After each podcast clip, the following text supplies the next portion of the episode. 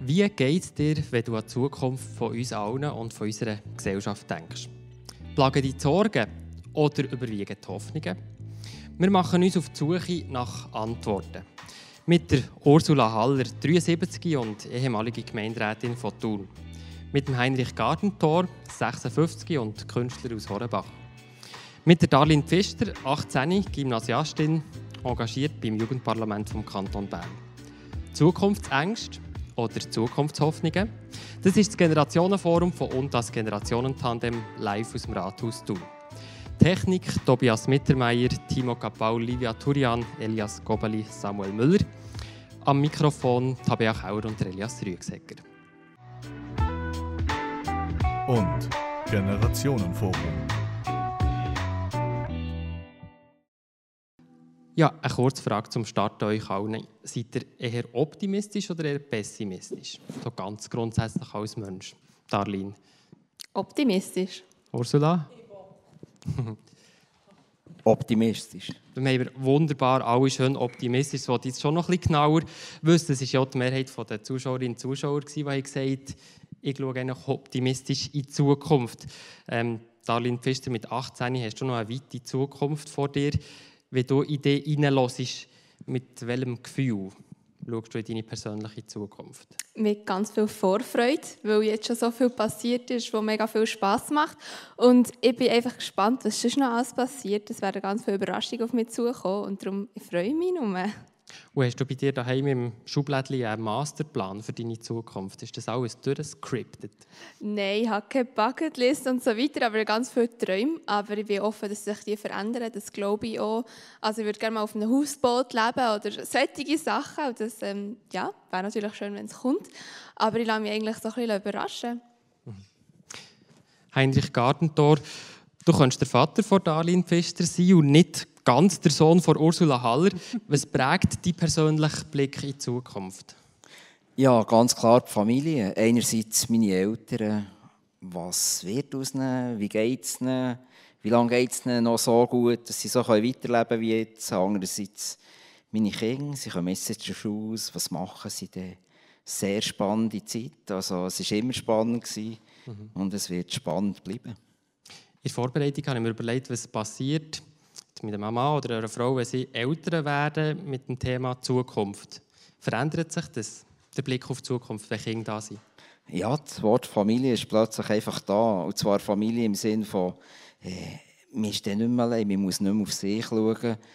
Und die Familie eben auch wieder Grosseltern, die sind plötzlich auch sehr wichtig, weil bei uns war immer so, dass sie auch die, die geholfen haben, Kinder hüten und sie immer Bezugspersonen von den Kindern.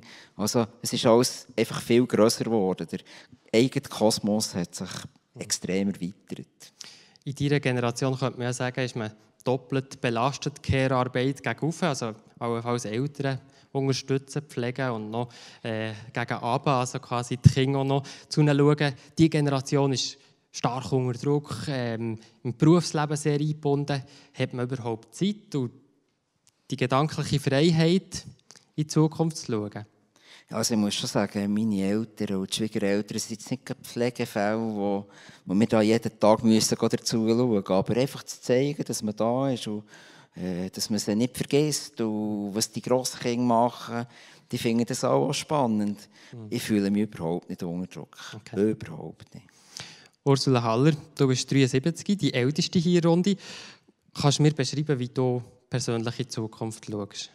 Also ich habe ihn mitgenommen, der berühmte Meter, wo man ja fast sagen kann, wenn man 10 cm davon umkippt, dann ist es so eine lange Lebensdauer. Und wenn ich sehe, an welcher Zahl dass mein Leben jetzt steht, dann hätte ich alle Grund, irgendwo äh, mit dem Schicksal zu hadern, dass es nur noch so lange geht, bis es mir dann vielleicht eines Tages halt, ich sage es jetzt vornehmend, äh, der Tod ereilt. Ich wollte sagen, wie es mich rüsselt, weil das klingt mir viel schöner.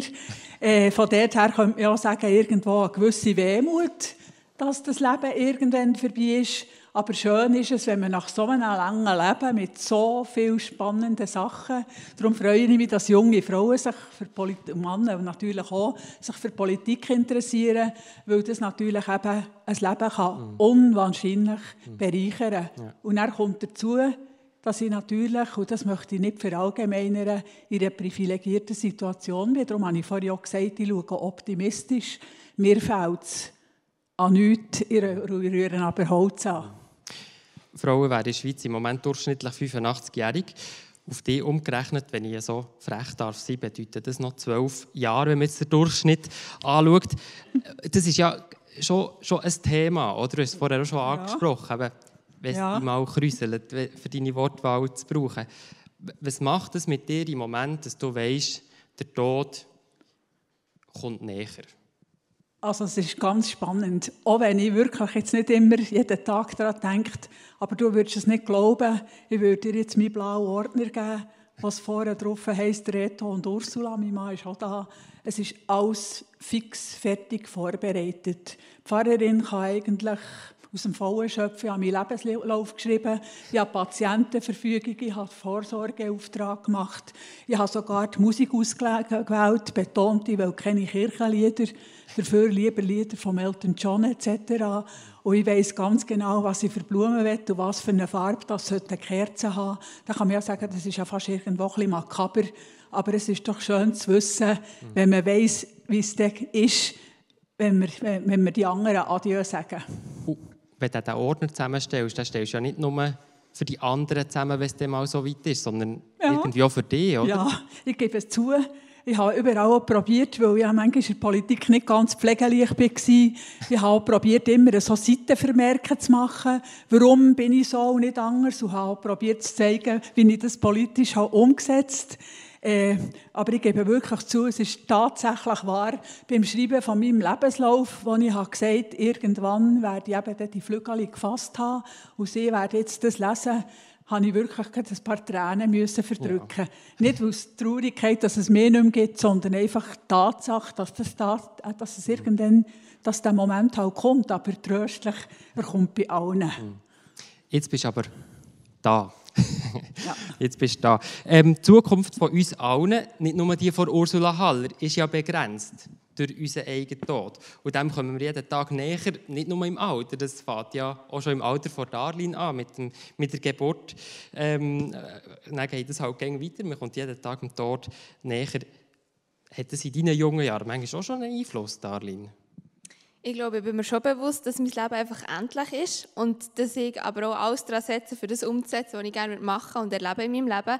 Also schon jetzt versuche ich einfach alles Mögliche anzupacken und ich finde, das ist wichtig und das nicht aufzusparen für später und mich trotzdem irgendwie nicht stressen damit, dass ich alles jetzt unbedingt muss noch herjuffeln, sondern es kommt dann der richtige Moment und ich kann es dann machen. Aber ganz sicher nicht einfach die Augen verschließen und bleiben hocken und nicht davon handeln, weil das wäre ziemlich frustrierend und dann eben auch traurig im Nachhinein, wenn man wüsste, was man hätte können machen, was man verpasst hat. Mhm. Was löst bei dir aus? Also ich muss ehrlich sein, ich habe mich das erste und das einzige Mal richtig alt gefühlt, als ich bei 30 geworden Wirklich genau so dieser Tag, das war für mich so wie eine Schallmauer, nicht mehr 20. Und wo geht das überhaupt her? Und seitdem ist das für mich nicht mehr unbedingt das Thema, außer äh, wenn ich morgen aufstehe, ein Rückenweh habe, dann spüre ich schon, dass ich nicht mehr 18 bin. Mhm. Aber sonst ja. ist es nicht wirklich ein Thema. Du machst mir jetzt Angst, weil ich habe den 30. noch vor mir, irgendwann mal.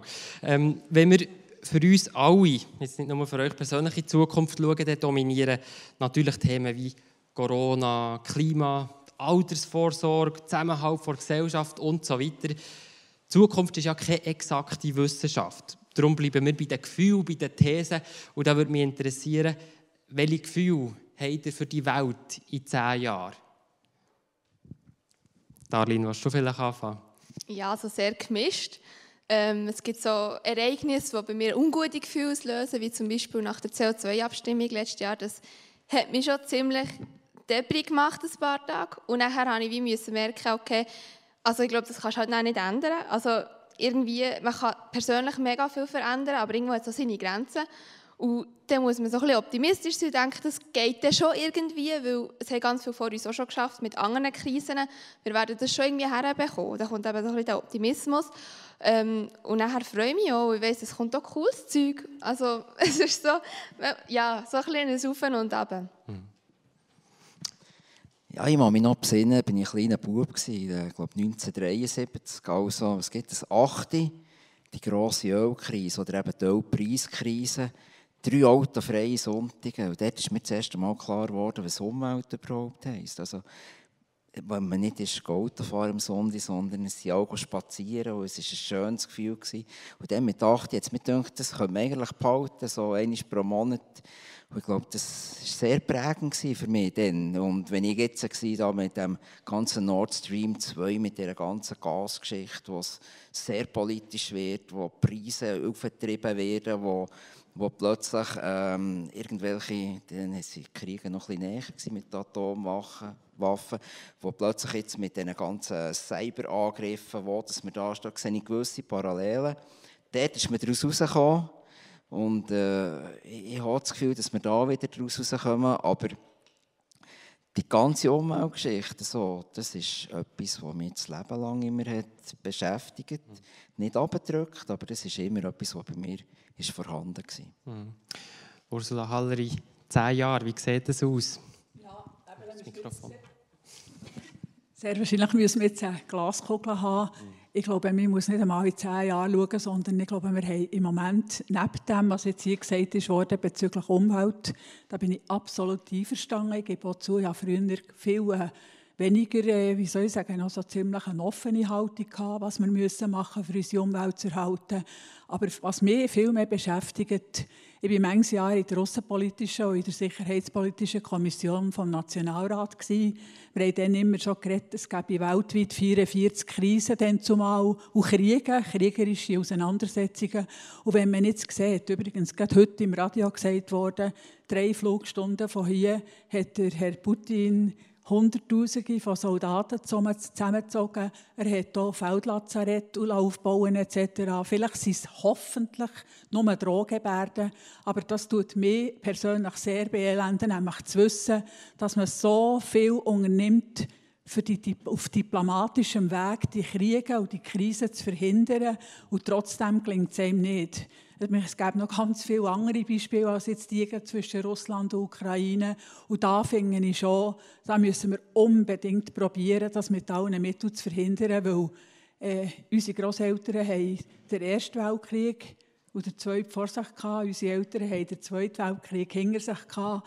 Und es muss einfach gelingen, dass die Welt friedfertiger wird, weil das ist, glaube ich, eine ganz grosse Herausforderung, für dass unsere Jungen können glücklich in die Zukunft schauen können. Am Anfang hast du gesagt, du seist eigentlich persönlich eher die Optimistin. Jetzt die Töne, die du hast angeschlagen hast, ja. das klingt jetzt aber nicht so mega optimistisch, wenn du auf die Gesellschaft ja, schaust. Aber du hast mich gefragt nach meinem persönlichen Befinden.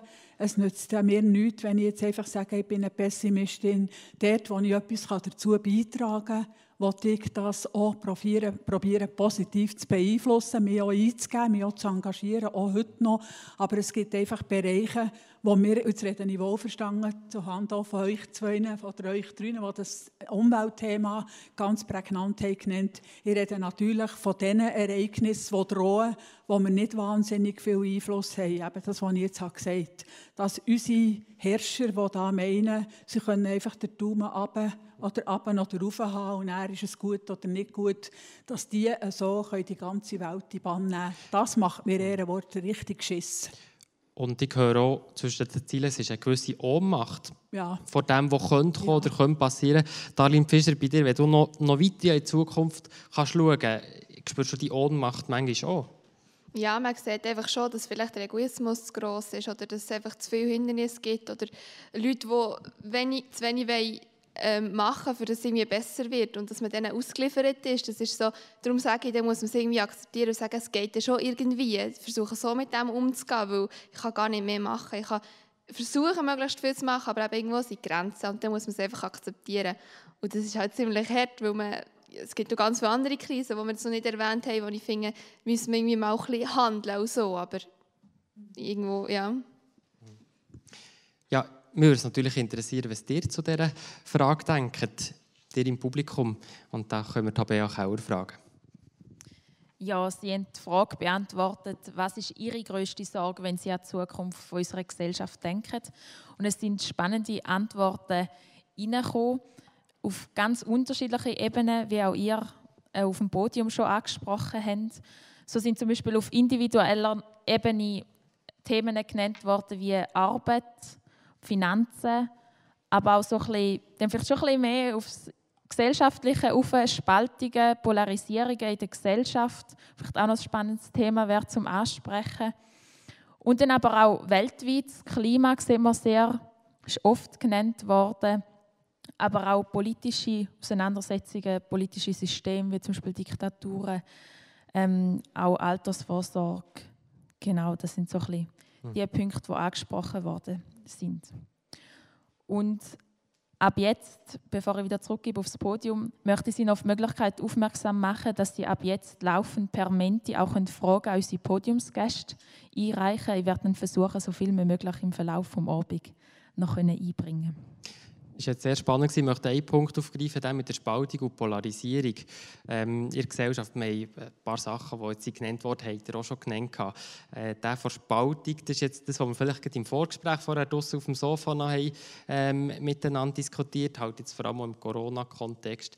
Die, die, die Debatte im Moment, die Debattenkultur, äh, ist das ein Thema, das nach Sorgen macht in Bezug auf die Zukunft?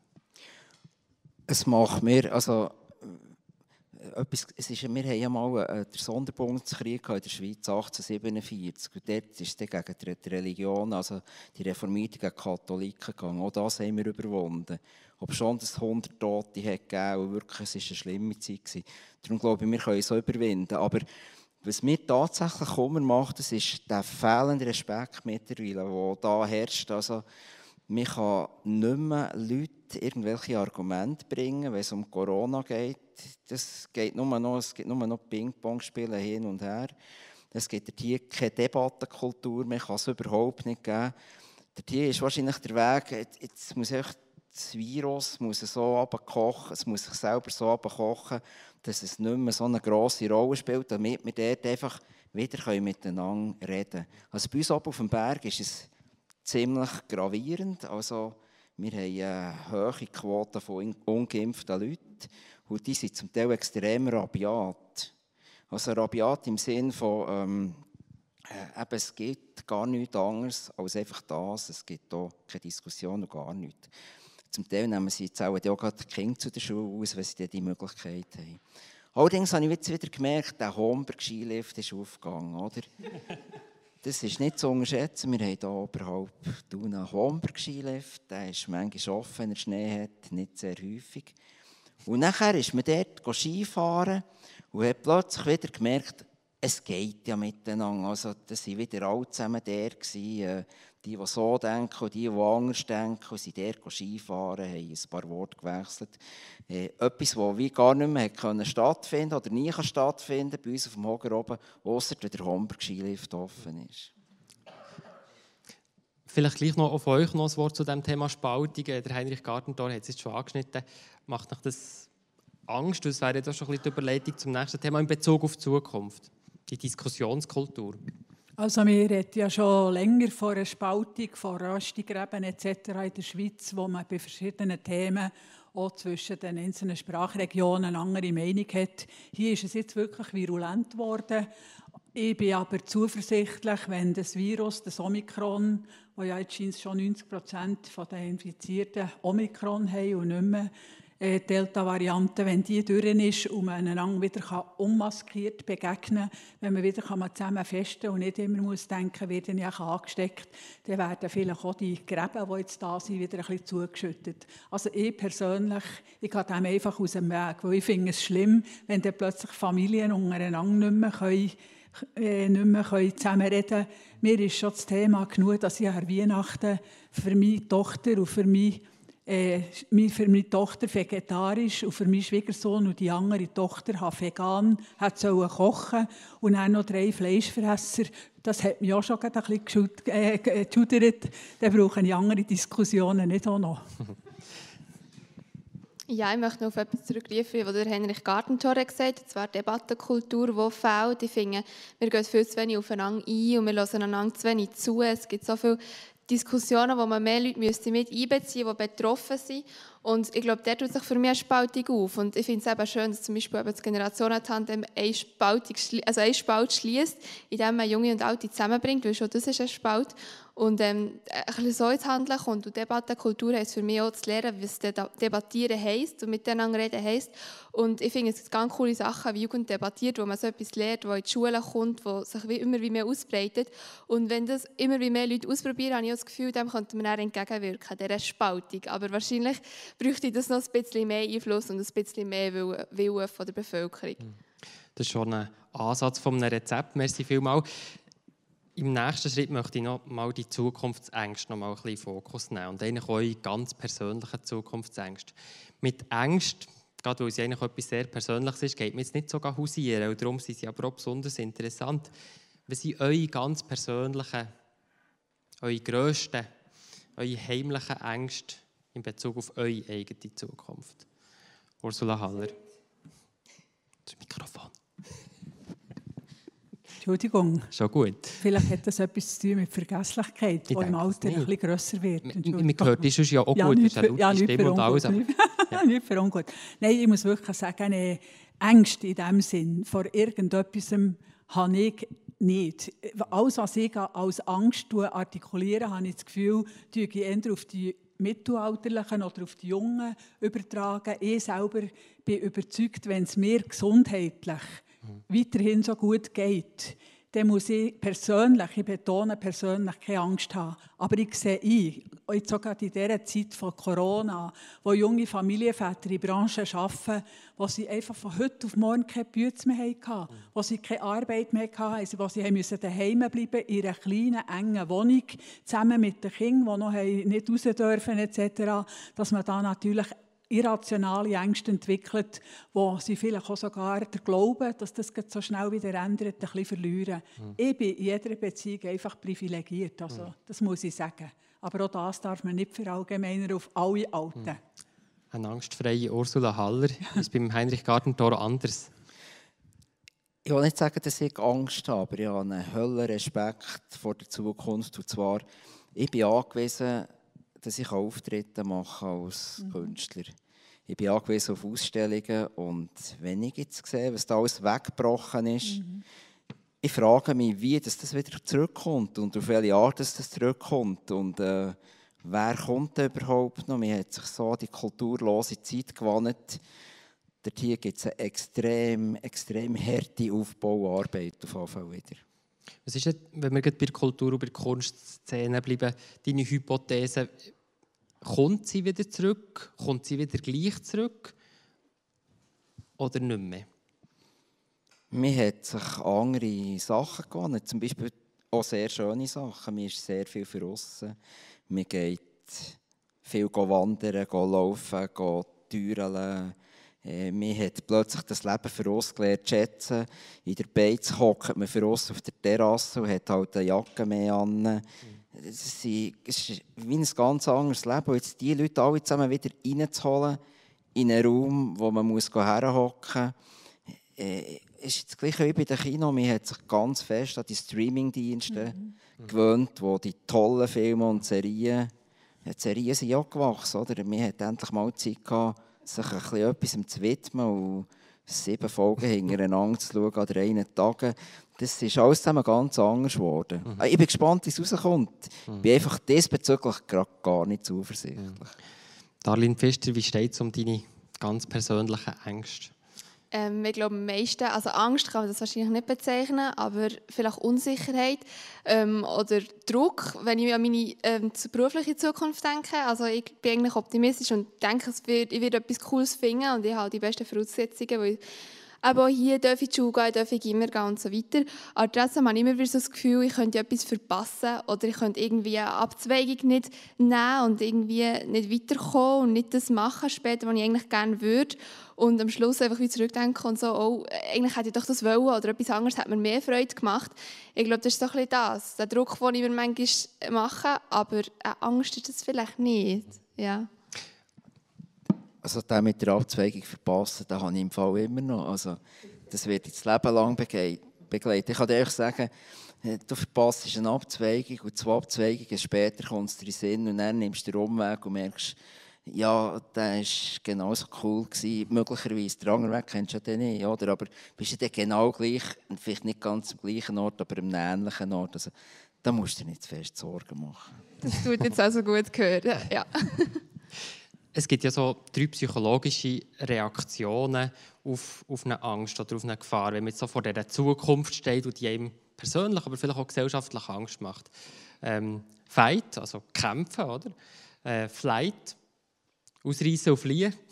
Oder Freeze, eingefrieren, äh, Binge-Watching, Netflix anlassen und sich das alles gar nicht zumuten. So. Ähm, welcher Typ seid ihr eher? Also, eher Fight, wenn es nicht, nicht arrogant und überheblich tönt, bin ich eindeutig für das Fighten, für das Kämpfen, okay.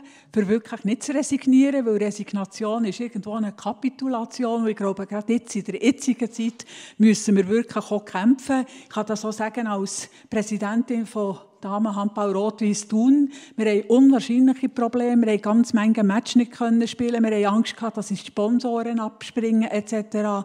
Äh, die jungen Spielerinnen sind verunsichert, weil sie ohne Publikum, wenn man überhaupt können, äh, müssen spielen und wir, heissen, wir probieren sie zu motivieren und das möchte ich wirklich einfach auch sagen. Denkt einfach daran, es vorhin ein bisschen angetönt, auch unsere Großeltern und unsere Eltern haben auch eine schlimme Vergangenheit bezüglich zum Beispiel dem Wohlstand hinter sich oder sogar vor sich mit den Kriegen. Es gibt immer wieder einen Weg.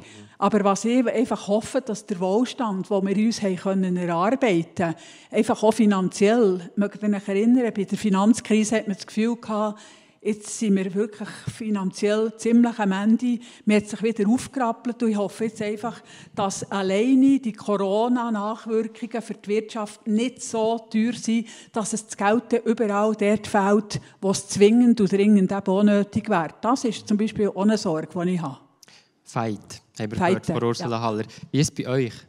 Ich kann mich also anschließen, ich bin auch Fight, weil irgendwie zuzuschauen und zu freezen, das ist so unbefriedigend und macht mich noch ängstlicher und unzufriedener und darum versuche ich so viel zu machen, wie in meiner Macht steht.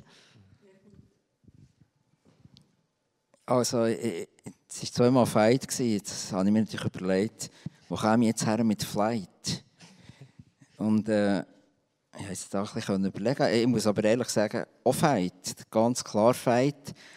Allerdings ein bisschen auf weniger grosser Flamme als früher. Also einfach die Sachen, die wir jetzt sind nachkommen in dieser Zeit. Mhm. Also, es ist etwas Ähnliches wie bei dir, Ursula. Ich sehe beim Skispringen, der Sport ist abgegangen wie ein Moor, wir nicht für uns machen Wir haben sehr äh, wir haben ganz fest aufgepasst, immer, dass möglichst nichts ist passiert. Also, dass die Kinder oder dass die Eltern ein gutes Gefühl haben können, wenn sie die Kinder abgegeben haben.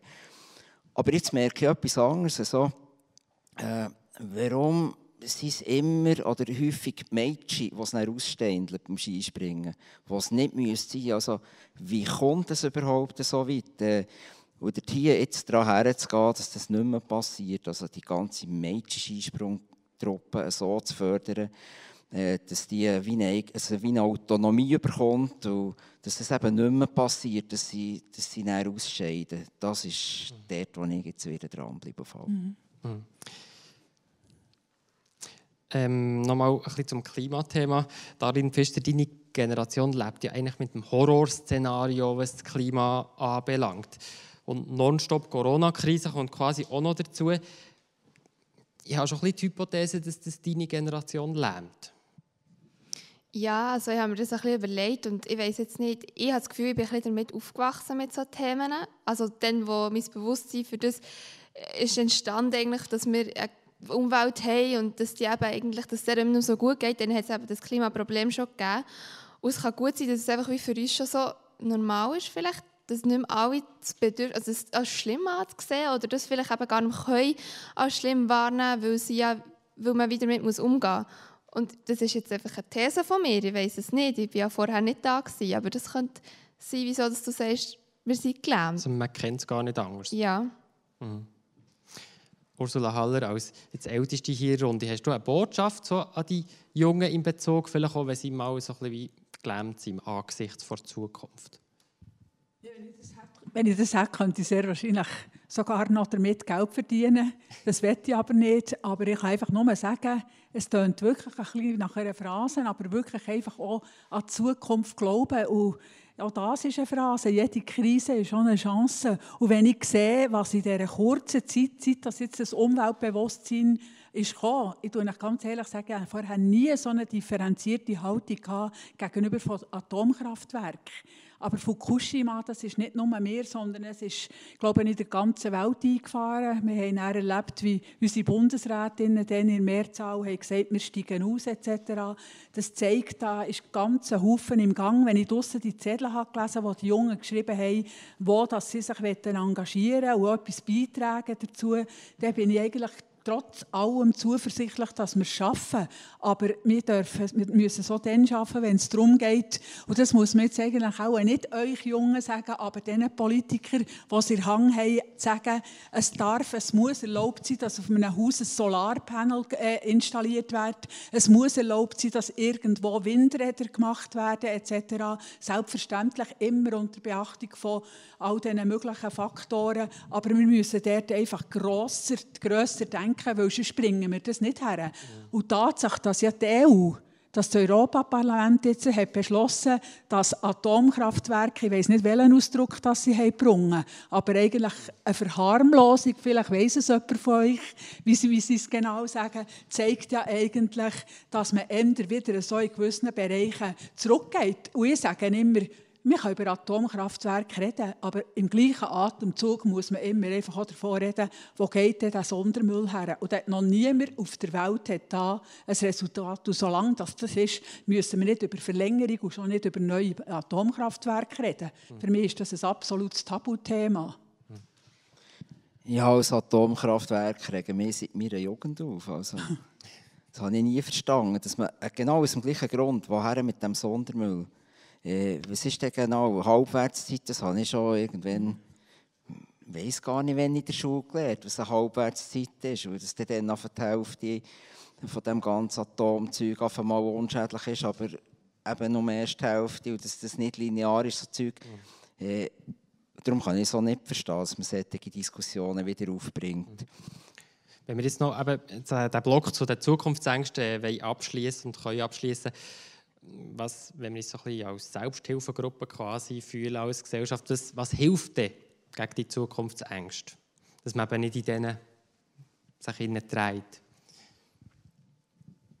Ja, ich glaube, glaub, das, was du hast gesagt einfach, äh, ich kann sagen, es geht schon irgendwie. Und zwar das nicht aus einem Fatalismus heraus, sondern weil man genau eben auch schon erlebt dass vielleicht etwas anderes so irgendwie gegangen ist und dann ist man zu einem Ziel gekommen.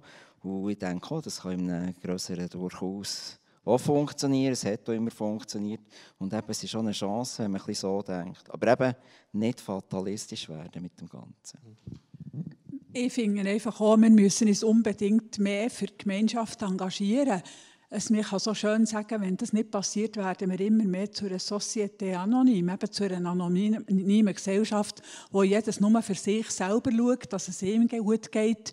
Der Hedonismus, also die Freizeit, äh, einfach probiert, sich selber zu sein und glücklich zu sein. Ich glaube, wir müssen unbedingt eine Solidarität mehr pflegen und auch ein auf die schauen, die nicht auf der Sonnenseite des Lebens sind und entsprechend leben.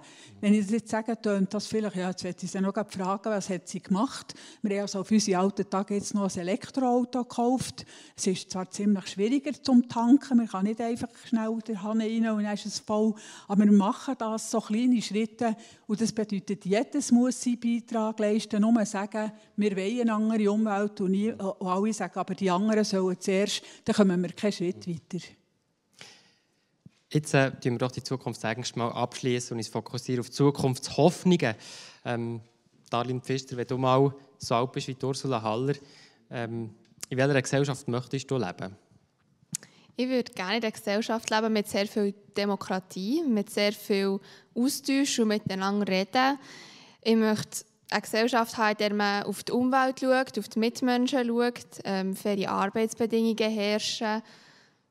Also das ist so ein bisschen meine Utopie. Und da kommen noch ganz viele andere Sachen dazu, wie zum Beispiel realitätsnahe Bildung, die so ein bisschen Bewegung bleibt und sich der Gesellschaft oder der Aktualität anpasst. Ähm, Oder mehr Junge allgemein, die sich engagieren, die mitreden. Also da könnte ich noch unendlich viel aufzählen.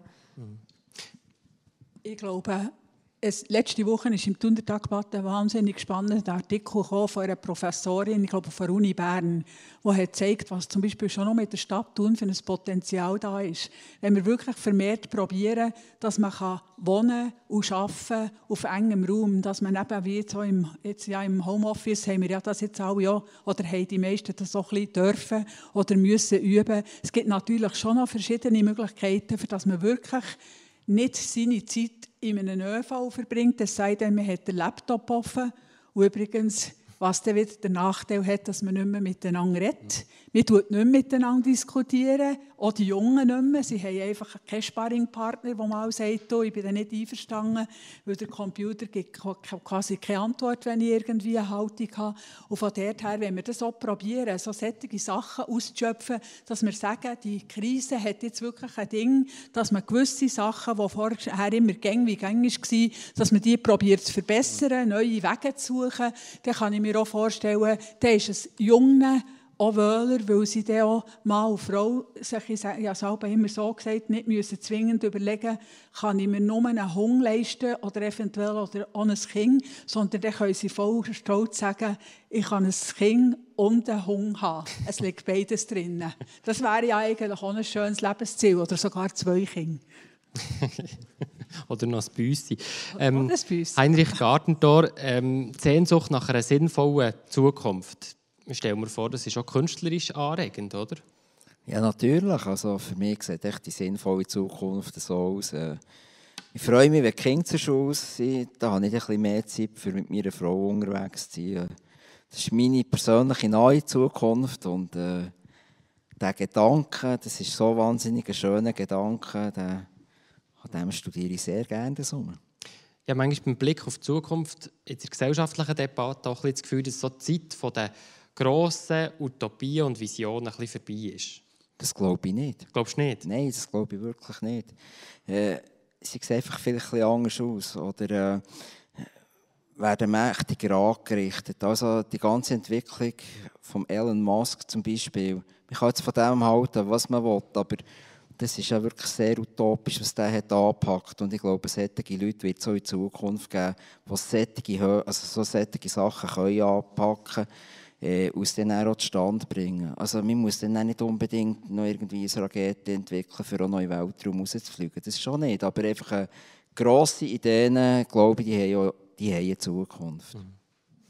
Ja, ich sage nicht nur, man sollte, sondern es muss so sein. Wir brauchen Menschen auch in Zukunft, die Utop Utopien haben, die wirklich einfach in Zukunft schauen und wirklich auch Projekte entwickeln können, wo man heute vielleicht sogar denkt, man kann sie noch nicht umsetzen, aber es gibt immer Mittel und Wege. Und glaube ich, wenn wir die nicht mehr haben, wenn wir so einen Status quo zelebrieren, dann geht es eigentlich recht schnell zurück. Aber es bedeutet auch, dass wir natürlich eine Wirtschaft haben, die einigermaßen florieren kann und vor allem auch Menschen, die helfen, die Wirtschaft mit äh, attraktiven Arbeitsplätzen zu füllen. Also, das ist, denke ich, ganz wichtig.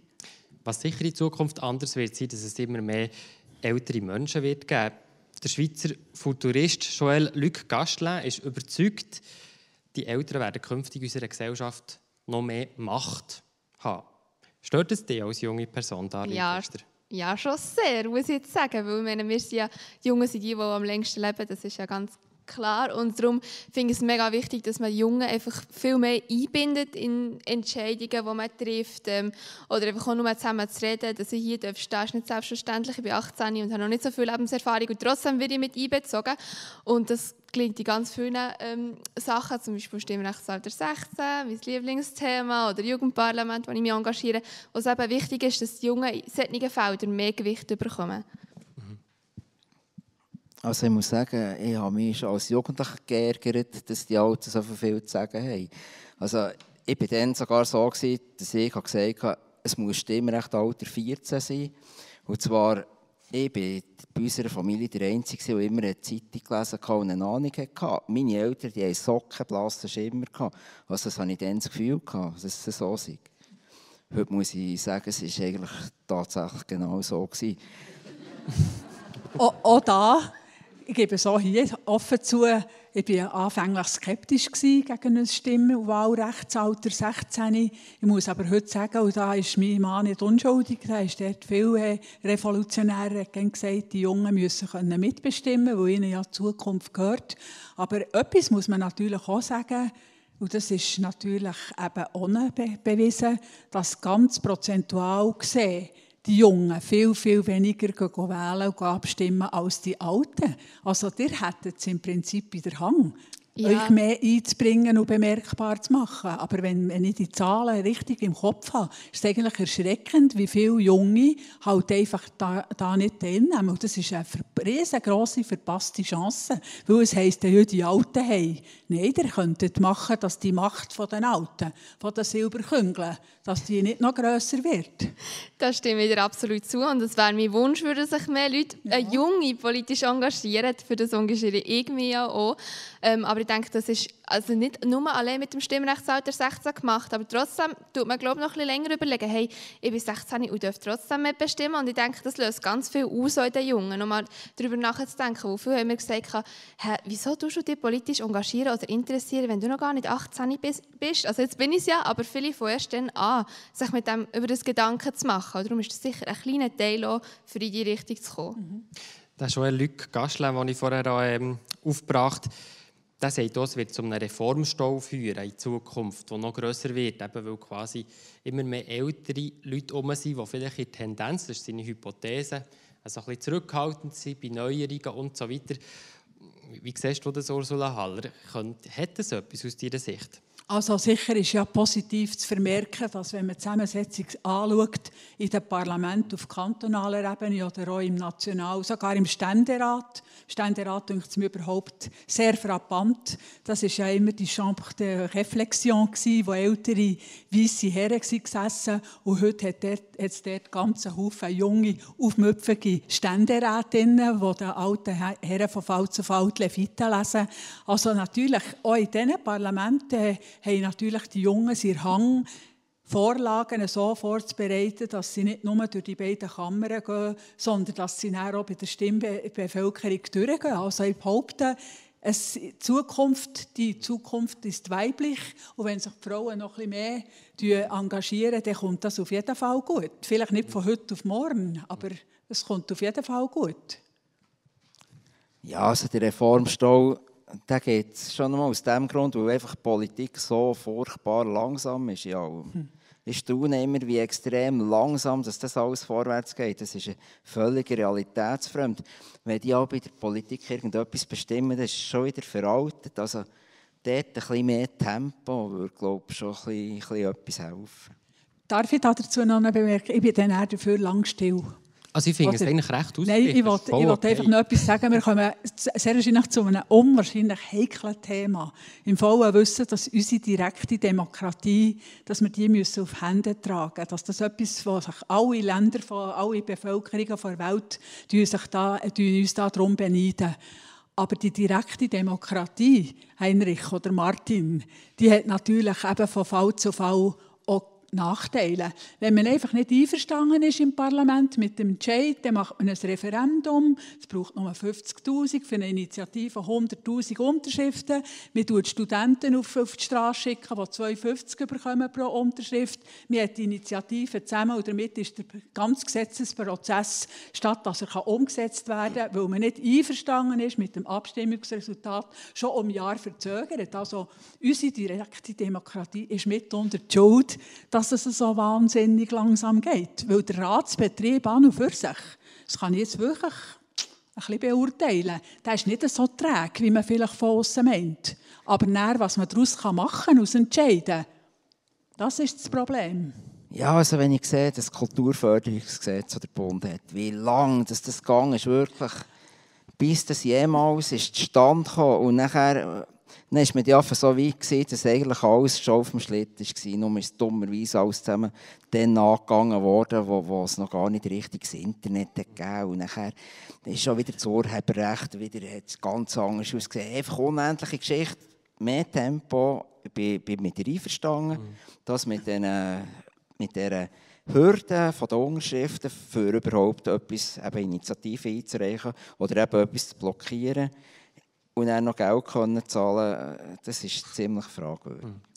Wir haben vorher über die potenziell wachsende Macht der älteren Menschen geredet. Wir haben über die junge Beteiligung der Jungen geredet. Gleich nochmal zu den Eltern. Es ist ja schon so, dass wir einfach dort eigentlich wie eine neue Generation haben. Eigentlich sage ich mal so zwischen 65 und 85, wo ein grosser Teil der Gesellschaft noch sehr aktiv ist, ist natürlich im ganzen Thema ähm, Pensionierung so ein grosses Thema. Ich habe das Gefühl, da fehlen ein die Visionen, welche Rolle diese Generation langfristig spielt in unserer Gesellschaft. Weil sie ja eigentlich außen vor ist, im ganzen Arbeitsleben zum Beispiel. Was habt ihr das Gefühl, welche Rolle spielt die ältere Generation, die angesprochen in Zukunft? Also da tue ich mir jetzt wirklich sofort vehement, hoffentlich ganz wichtige. Mhm. Ich komme jetzt mit einem Spruch, wo alle jetzt sagen, oh, um Gottes Willen.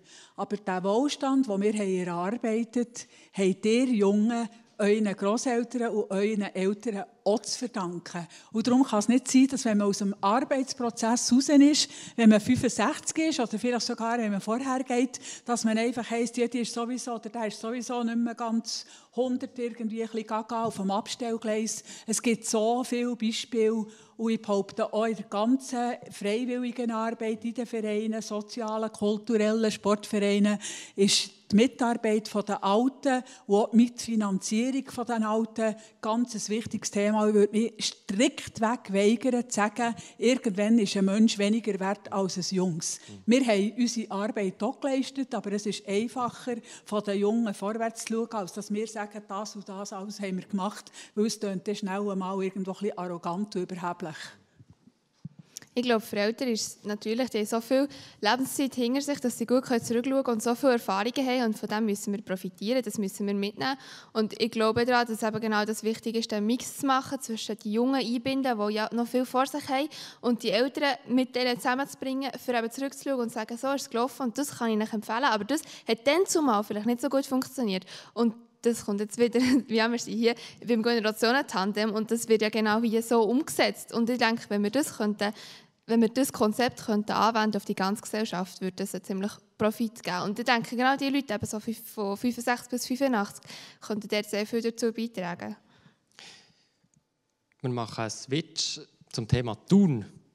Welche Zukunft wünscht ihr euch für die Stadt, in deren politischen Herzen wir stehen, Darlene Pfister? Uh, okay, natürlich ganz viele junge und viel selbstbewusste Frauen.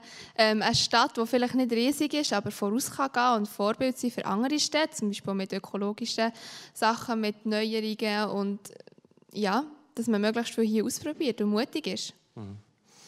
Als ehemalige Vize-Stadtpräsidentin Ursula Haller, langjährige Gemeinderätin, was wünschst du dieser Stadt für die Zukunft? Ich bin in Bern geboren, ganz genau zu Bümplitz. Wenn man aber von der Venus, die ich gemeint sie schreibt sich mit V, hat gesungen, habe ich gedacht, sie könnten vielleicht über mich singen. Als ich gemerkt dass es W. Nuss ist, habe ich müssen sagen, lieber nicht, nämlich ein Nuss möchte ich eigentlich nicht sein. Aber ich lebe eigentlich zwei Drittel oder noch mehr von meinem Leben jetzt in Thun. Und der Slogan «Thun sei eine lebens- und eine liebenswerte Stadt» Der war mal grösser, als er jetzt ist, der Slogan. Das stimmt für mich absolut. Thun hat eine ideale Grösse, ist gut angebunden mit dem ÖV, mit dem Privatverkehr. Man ist schnell in den Bergen, schnell am See, schnell zu Bern, schnell auf dem Flugplatz Belp. Thun ist in jeder Beziehung einfach ein absolutes Beispiel, wo ich mir einfach wünsche, dass wir das verdammt Ui. Verkehrsproblem haben gelöst haben, äh, wenn wir das gelöst haben, dass wir dann wieder einfach sehen, wie privilegiert und schön, dass wir hier wohnen. Thun, der Heinrich Gartentor hat mir im Vorgespräch gesagt, ich bin fast nie zu Thun im Moment. Das ist ein Fehler. Ja, ich bin, ich bin einfach im Atelier. Das ist da in der ehemaligen Ruhe gegangen. Und sonst, Thun ist für mich einfach der Ort, wo ich umsteige. Hm. Nur? Ja, also im Sommer ich finde es sehr schön am See und äh, ich bin gerne in der Aare. Aber sonst bin ich tatsächlich ich bin mehr in den Bergen oben. Hm. Es kommt dann vielleicht auch wieder etwas anders. Was ist denn, wir können es ein bisschen weiter, nicht nur die Stadt tun. Was ist dein Wunsch für die Region tun? Oder die Region Horenbach? ja, Ich habe da, ich habe da nicht grosse Wünsche. Ich habe einfach das Gefühl, äh, Horenbach ist nicht mehr so sehr lebensfähig, wenn man ein bisschen in die nahe Zukunft schaut. Also, unsere Gemeinde die, die nagt dem Hunger durch, sie geht es nur noch nicht zu, aber da kommt dann schon noch das Böse erwachen. Mhm. Also wenn der Gemeindeschreiber einmal einer Gemeinsversammlung muss sagen, das Problem der Gemeinde sei, dass die Gemeinde müsse Geld aufnehmen weil die eigenen Leute nicht mehr nachher mögen mit dem Steuern zahlen, dann muss ich also sagen. Sind wir dann ziemlich bitter. Aber jetzt mal ganz konkret, weil es ist ja in der Region schon das Politikum. Horenbach als Gemeinde, wie lange soll es denn die noch geben? Ja, von mir aus gesehen kann es die gerne noch 1000 Jahre geben, aber ich habe das Gefühl, es gibt einfach noch fünf Jahre. Nein, aber tut doch endlich fusionieren. Nehmt nachher eine reiche Brut, müsst vielleicht den Namen ablegen, aber dann geht es noch wieder besser. Das ist ja genau das Problem im Kanton Bern. Wir haben so viele kleine Gemeinden, die auch am Hunger durchnagen.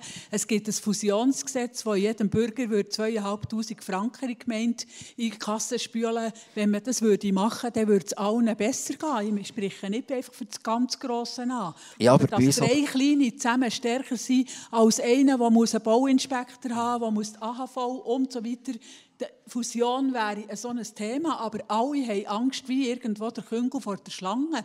Dabei ist das ein probates Mittel, dass es allen ein bisschen besser wird gehen. Ja, aber das Problem ist doch, bei uns hat es noch gar niemand gemerkt, dass es noch ja, schlecht geht. Dann musst du halt wecken. Aber jetzt, das wäre doch, wär doch eine grosse Zukunftsvision, Heinrich Gartentor. Dir als Gemeindepräsident vom Zuggebiet.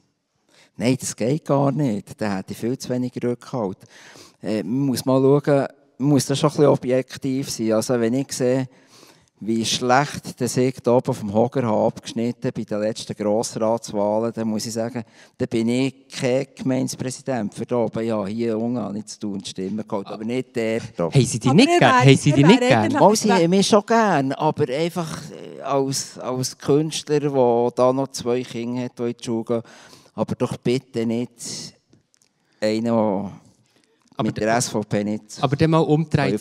Warum hast du sie gern? Ja, es sind angenehme Leute. Weißt, wenn man nicht über Politik redet, ist das alles zusammen sehr angenehm. Und also ich muss einfach sagen, der Heinrich Gartentor ist ein gewählter Grossrat.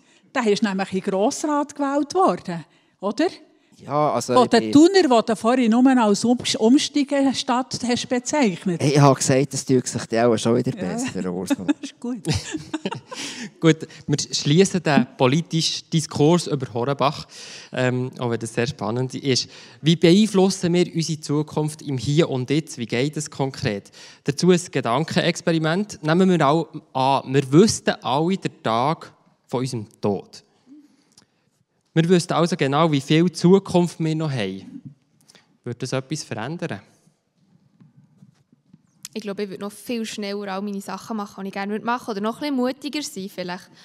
Aber eben dann eigentlich nicht gestresst, weil ich glaube, es muss schon voraus der richtige Moment kommen. Ja, also das Wort Hoffnung kannst du auch beerdigen, wenn das alles klar wäre.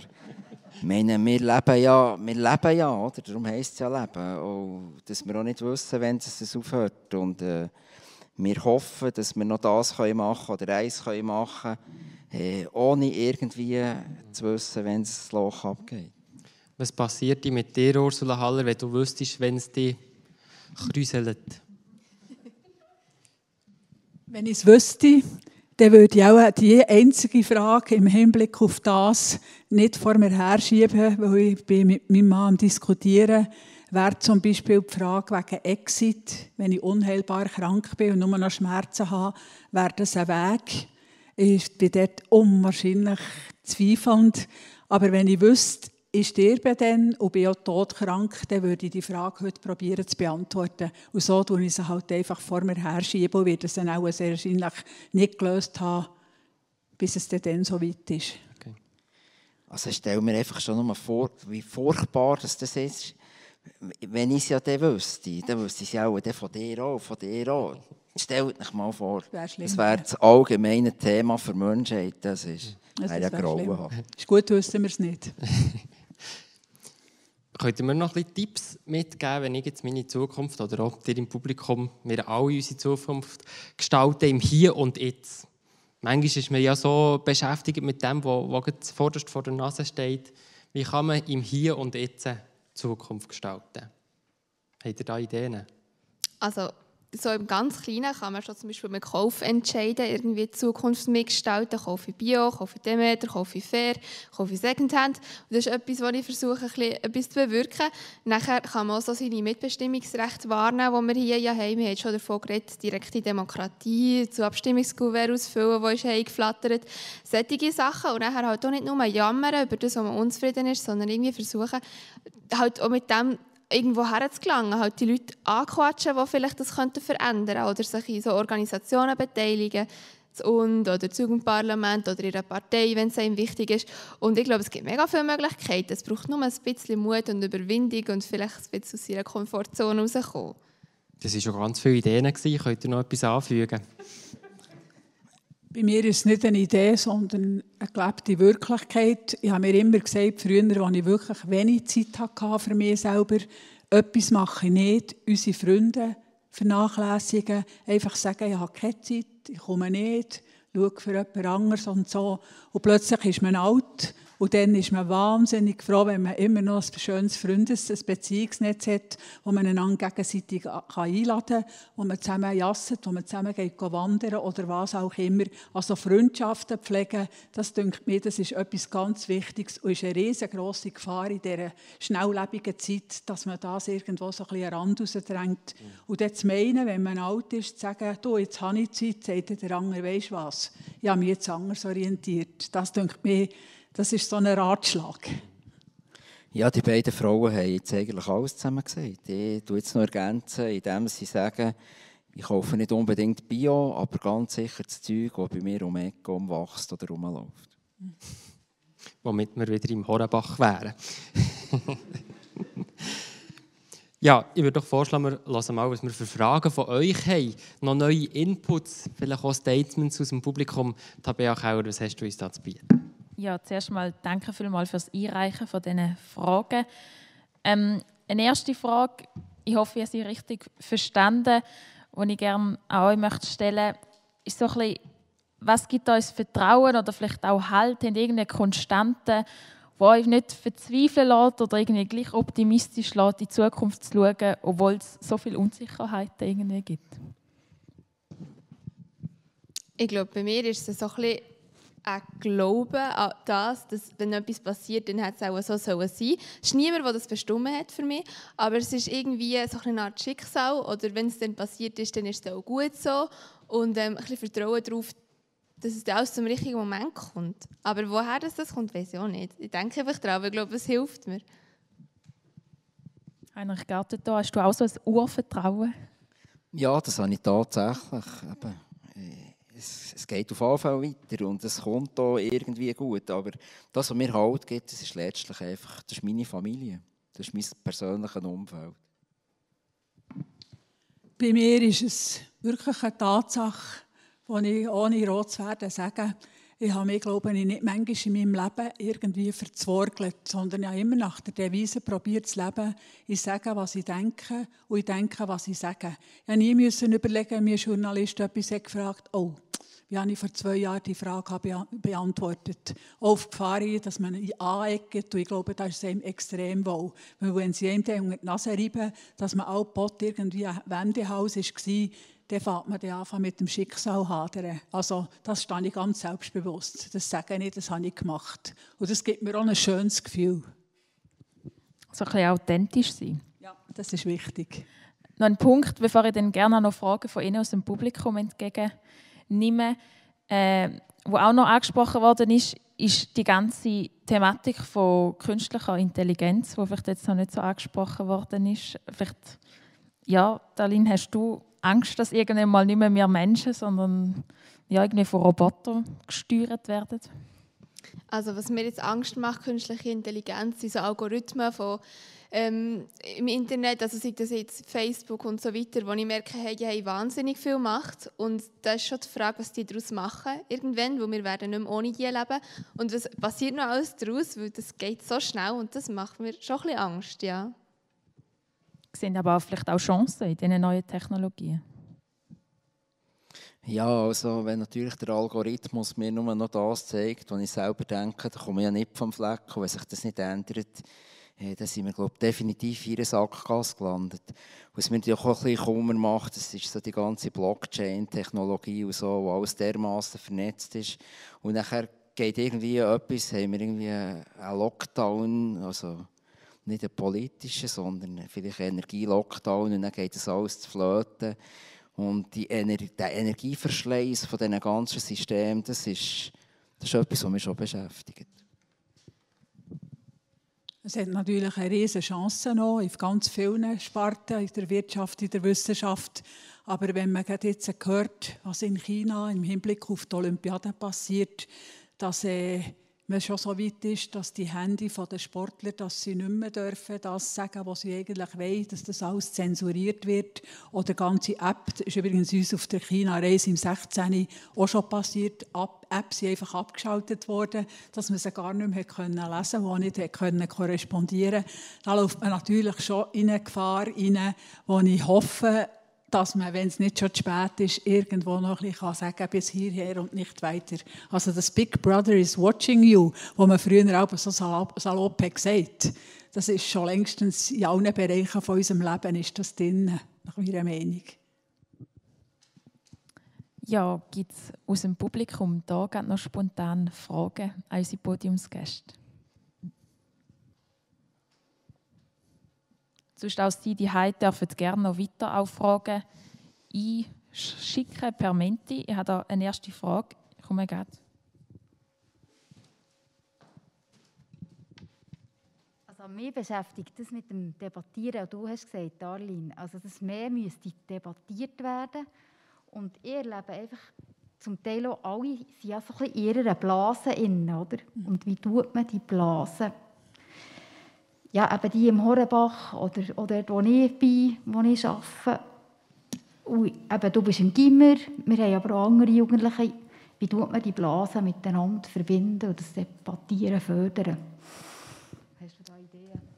Also ich glaube, am konkretesten ist das, wenn man die Leute direkt anspricht und einladet, wo ganz viel gibt es irgendwie Ausschreibungen, man könnte doch da mitreden und so. Ähm, mir wäre es ein Anliegen, und das finde ich ist etwas, was ich mal möchte angehen ganz viele Leute an den Tisch bringen und sie halt konkret anschreiben, sie direkt anquatschen und sagen, ja, komm doch auch gerne mit diskutieren. Ähm, weil ich glaube, sonst ist alles jetzt anonym und fühlt man sich nicht angesprochen. Und das wäre mir jetzt ein Wunsch. Und dass man das so viel niederschwelliger macht, dass wirklich ein grosser, runder Tisch ist, wo man zusammenhockt und mal einen Abend lang redet, das ist so ein bisschen mein Traum. Es wäre schön, wenn wir uns in Zukunft ein bisschen mehr Zeit für so etwas nehmen würden. Und nicht so wie die Arena, weil das finde ich nachher nicht mehr debattiert. Also debattiert wird, glaube ich, genug, aber ob es dann nachher richtig argumentieren ist und Fakten basiert, das ist dann die andere Frage. Darum ist das auch noch ein Aspekt, dass man ein bisschen mehr auf Fakten los und auf Wissenschaft und ja, nicht irgendwelche Scheinargumente bringt. Das verwirrt uns mehr. Wie kann man die Blasen zusammenbringen? Ja, ich habe es vorhin schon ganz kurz angetönt. Äh, und da gebe ich zu, das ist natürlich eine Ansicht, die ich jetzt habe wo mit den Jungen sehr wahrscheinlich anders gesehen, weil natürlich die ganze, die ganze Welt vom Internet mit all diesen Möglichkeiten, wo man auch Wissen abholen kann, ist natürlich auch eine riesengroße Chance. Aber wenn man einfach sieht, dass einfach schon jüngste Kinder einfach nur noch am Handy sind, es ist nicht die Mutter, jetzt lachen die so gut nicht, wo Hänsel und Gretel, oder ist zwar auch nicht das, äh, das Märchen, das nur so positiv ist, ähm, erzählen, sondern dass man sich auch das mit irgendwie vom Handy abladen Also, dass man einfach lernen, miteinander fighten. Wir haben es vorhin ja schon vom Fighten gehabt. Dass man lernt, auf Argumente vom Gegner, vom Gegner, gegenüber, nicht vom Gegner, eingehen. Und lernt einfach auch argumentieren. Auch mit Argumenten. Nicht nur, du hast nicht recht. So, das ist natürlich, am Gimmer ist das kein Problem mehr. Aber ich glaube, das müssen junge Eltern mit mhm. ihren Kindern vorher lernen. Liegt es daran, dass wir nicht mehr können, nicht mehr mögen fighten, Heinrich Gartentor? Ich habe absolut keinen blassen Schimmer, an was es liegt. Ich, ich weiss einfach, die letzten zwei Jahre mit einander nicht möglichst nicht nachkommen, die waren nicht wirklich förderlich diesbezüglich. Und der ganze Austausch oder das ganze Gehacke, das dann noch online stattgefunden hat, äh, das war definitiv nicht gut. Gewesen. Darum eben das ist wirklich auch meine Hoffnung an die nahe Zukunft. Wenn das Corona endlich abgekocht ist, dass man automatisch wieder mehr aufeinander zugeht, äh, dass man das Handy braucht, vielleicht äh, auf Snapchat sieht, dieser ist jetzt noch 30 Meter nebendran, dass man sich dann geht treffen und miteinander reden, statt nur sagt, ich sehe dich da aus der Ferne. Äh, ich habe das Gefühl, oder das ist meine Hoffnung, dass wir dort wieder auf einen guten Punkt kommen können. Haben wir noch weitere Fragen im Publikum?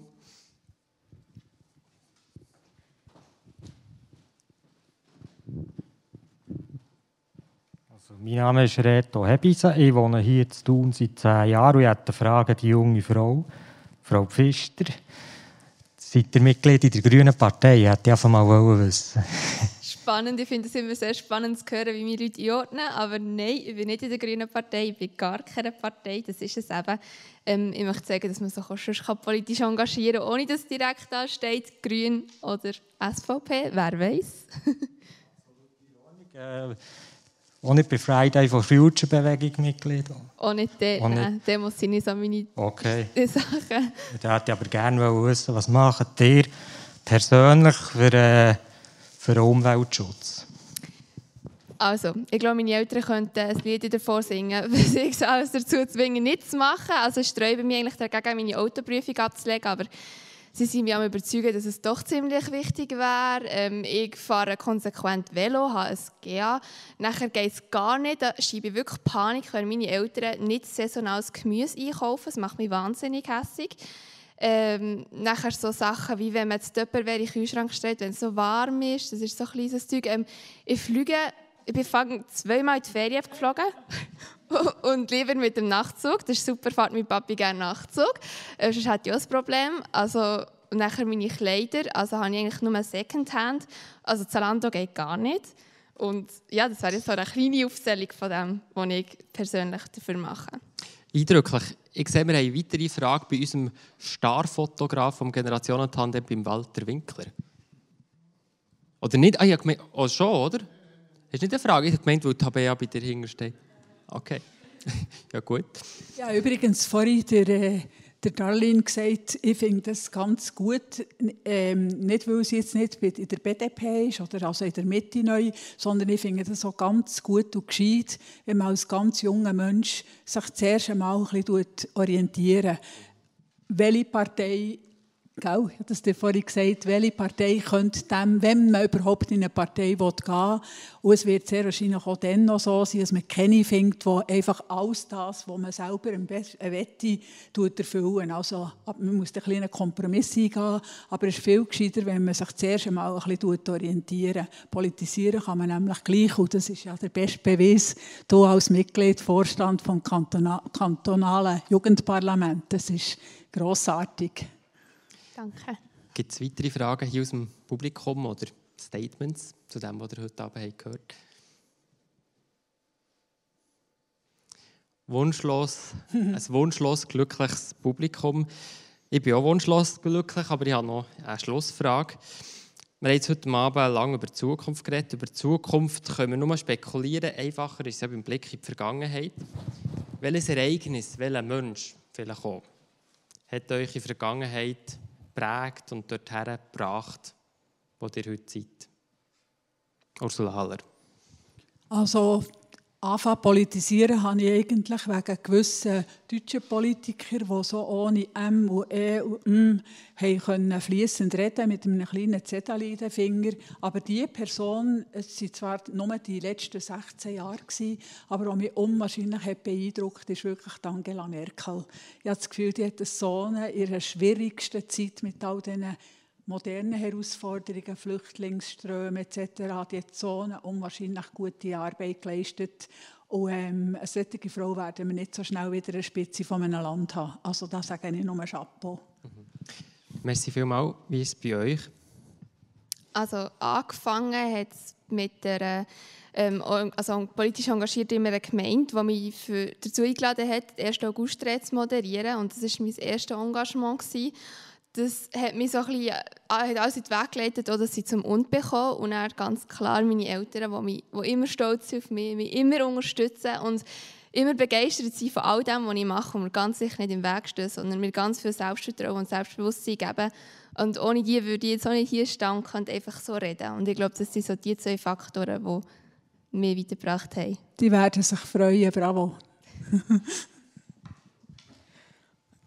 Ja, bei mir ist es Jimmy Gigax, der ehemalige Chefredakteur vom Thuner Tagblatt. Und zwar aus einem ganz einfachen Grund. Ähm, der hat es, glaube ich, nie gut gefunden, was ich mache. Und gleich hat er gesagt, es ist wichtig, dass eben auch so einer eine Kolumne schreibt im Thuner Tagblatt. Und er ist auch dort zu mir gestanden, wo man mich rausschießen wollte, weil ich einfach, einfach zum Teil ein radikale Zeug geschrieben habe. Hat er gleich gefunden, nein, das behalten wir jetzt. Und dann die andere Person, also einfach, seit ich meine Frau mal lernen kennen, geht es mir viel besser und die hat mich wirklich gesenkelt und äh, dort hergebracht, wo ich jetzt eben stehe. Also wenn jetzt alle schon ihre Partner oder ihre Eltern erwähnen, dann sagen jetzt, mein Mann ist da, ich kann es live hören, er ist die Liebe meines Lebens, Reto hat die ganz fest gern. Ich sehe zwar nicht, wo das jetzt ist, aber... Äh, dort ist er, schau, dort. Ah. er versteckt sich. Also, das ist das doch ein, ein romantischer Schlusswort. Was mir noch in den Sinn kam, Ursula Haller hat schon lange Kolumnen gehabt, oder im Thuner Tagblatt. Das wäre ja vielleicht auch etwas, der Journalist vom Thuner Tagblatt ist ja das, kann man vielleicht in die Redaktion weiterleiten, vielleicht gibt es ja mal Generationenkolumnen, generationenübergreifend denken, Darlene Pfister werden auch nicht abgeneigt. Mir ist er übrigens auch immer, er hat auch nicht immer Freude gehabt an meinen Kolumnen, aber er hat immer am Schluss noch das letzte Wort gehabt. Genau. ja, Ursula also, Haller. Äh, ja. Ich habe eben mal gefragt bei, beim Thuner Tagblatt, wenn, wenn mir dann mal nichts in den Sinn kommt, ob dann meine Tochter dann schreiben darf. Und dann haben sie gefunden, ja, das tut man sich dann, wenn es dann mal so einkommt, das tut man sich dann tatsächlich überlegen. Da sind wir doch gespannt. Ähm, Ursula Haller, Heinrich Gardentor, Darlene Pfister, merci vielmals. Zukunftsängste, Zukunftshoffnungen, das ist das Generationenforum von und das Generationentandem. Technik Samuel Müller, Tobias Mittermeier, Timo Kapaul, Livia Turian, Elias Gobeli. Am Mikrofon Tabea Kauer und Elias Rügsecker. Und Generationenforum.